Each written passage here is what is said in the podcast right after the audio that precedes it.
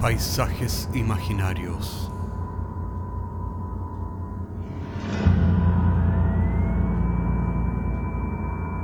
Una producción Cortés Rojas.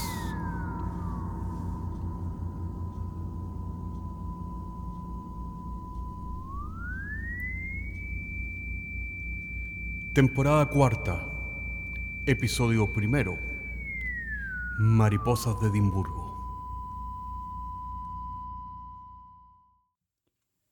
Bienvenidos a la cuarta temporada de Paisajes Imaginarios. Muchas gracias de todo corazón por todo vuestro apoyo. En esta temporada, la exploración de historias que están detrás de la puerta nos llevarán a mundos extraños, con fantasmas góticos, dioses, ídolos y máquinas implacables. Están advertidos. La historia de hoy es sobre amor, daguerrotipos y serigrafías insospechadas que alguna vez colorearon el gris brusco y brutal de la capital de Escocia.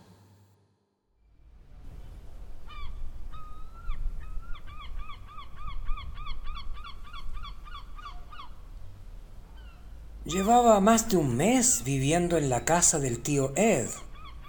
Esta era una casa de madera sobre una colina pequeña cerca de Leith, el puerto escocés. Esa mañana nublada de noviembre, el viento abrió la ventana de la habitación y abrió también el diccionario en la palabra metáfora. Entre los pliegues del libro se alojaban mariposas de alas transparentes, cuyos colores habían sido cuidadosamente retirados con un fino pincel. Tomé una de esas mariposas entre mis dedos con el propósito de examinarla cuidadosamente. Pero he aquí que el viento intempestivo me la arrebató y huyó con ella silbando por la ventana, como riéndose de mí. El tío Ed había sido fotógrafo, químico y pintor. A su muerte había dejado una cabaña con cientos de fotografías de mujeres de distintas partes del mundo. Había negras de Dakar, rubias de Lituania, japonesas de Kioto, todas ellas portando hermosos pañuelos de seda con las famosas alas de mariposas estampadas que mi tío Ed vendía en el puerto de Leith. La cabaña también tenía un cuarto oscuro, donde el tío solía preparar su emulsión secreta con la cual lograba fijar el color de las alas de las mariposas, a sus famosos pañuelos de seda que los marinos solían comprarle para regalar a sus novias. En la cabaña había cientos de cartas de los lugares más remotos del mundo, tales como San Petersburgo, Sierra Leona, Finlandia, Malasia. Todas ellas pedían uno de sus pañuelos estampados. Con el tiempo los pañuelos del tío Ed se habían ganado la fama de ser una especie de talismán o de amuleto de amor. Además, la fórmula del tío Ed permaneció como su secreto de oficio, que definitivamente se llevó a su tumba, por lo que hubo muchísimas imitaciones, pero nunca nadie pudo igualar su codiciado producto. El tío Ed había practicado las primeras fotografías en Edimburgo. Había instalado un estudio fotográfico donde se solían retratar las familias del lugar. Pintaba sus propios sinfines con ruinas romanas, playas asoleadas, paisajes otoñales o primaverales en estilo impresionista que estaba de moda en aquella época, según los gustos de sus clientes. Cuando se establecieron otros estudios fotográficos como competencia, el tío Ed decidió que ya era tiempo de dar un giro diferente a su negocio. Fue entonces cuando compró una colección de mariposas africanas a unos marineros holandeses que se encontraban de paso en el puerto y que necesitaban dinero urgentemente para ir de juerga. Intrigado por los vivos y exóticos colores de las alas de las mariposas, comenzó a experimentar con diferentes emulsiones de pigmentos azoicos que pudieran fijar esos colores maravillosos sobre los pañuelos de seda que venían directamente de la China.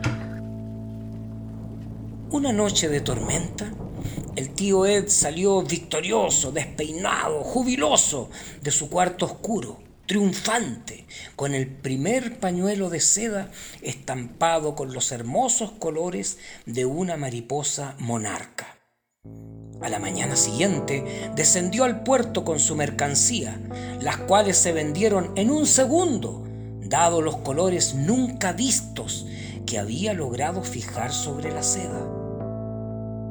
El tío Ed era un hombre alto, desgarbado, taciturno y soltero, que acostumbraba a vestir un típico chaquetón azul de marinero. Había habladurías acerca de sus inclinaciones, pero lo cierto es que mantenía en secreto un intenso amor platónico que profesaba hacia una mujer joven y viuda que se ganaba la vida como lavandera. Un día en que Ed había vendido toda su existencia en el puerto, el sol comenzó inesperadamente a salir, por lo que se apuró, ya que sabía que la lavandera saldría con el sol a tender sus sábanas. Una vez en el lugar, el tío Ed le regaló, sin palabras, su más bello pañuelo.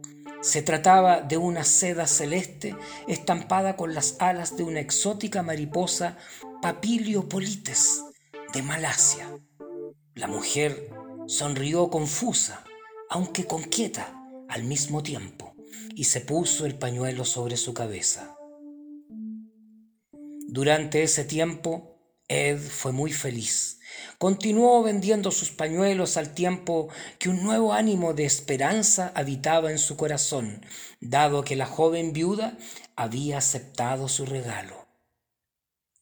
Sin embargo, luego de un tiempo, la mujer inesperadamente golpeó la puerta de la cabaña del tío Ed y le devolvió su pañuelo desteñido que no había logrado resistir los intensos hervores que la lavandera solía dar a las prendas de sus clientes.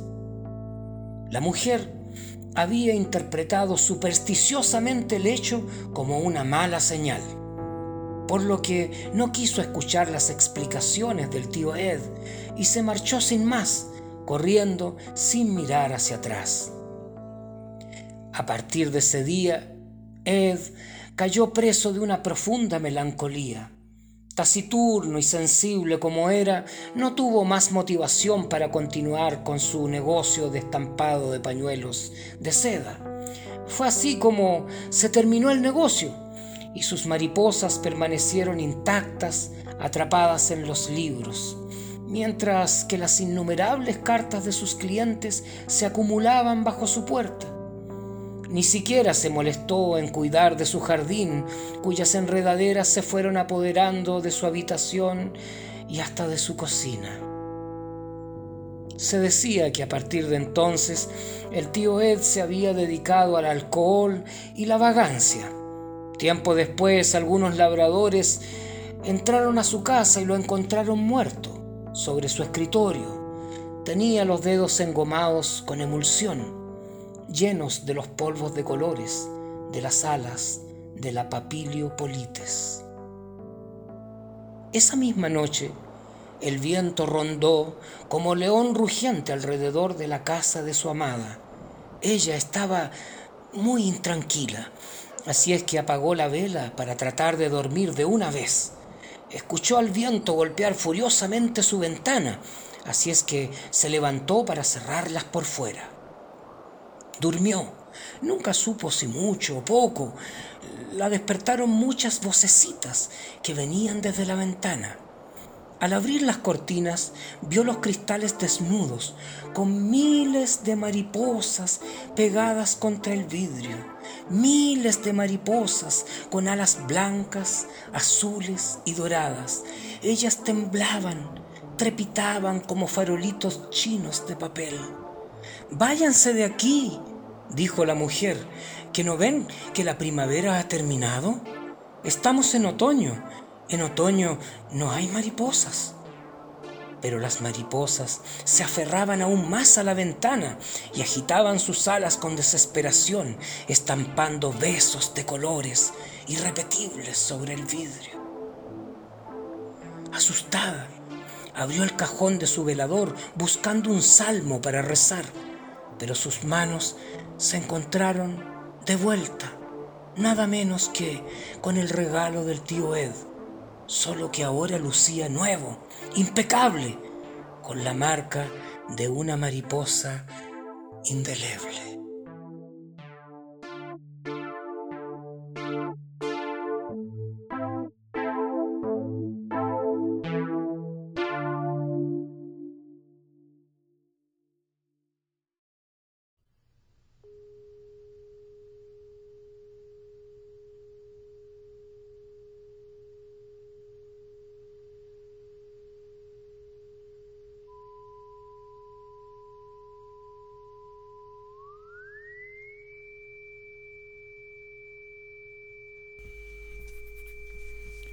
Paisajes Imaginarios es un podcast semanal que se distribuye con una licencia pública general. Puedes encontrarnos en iTunes, Spotify o donde quieras que escuches podcasts. Contáctanos a paisajes.caco.cl. Hasta la próxima semana.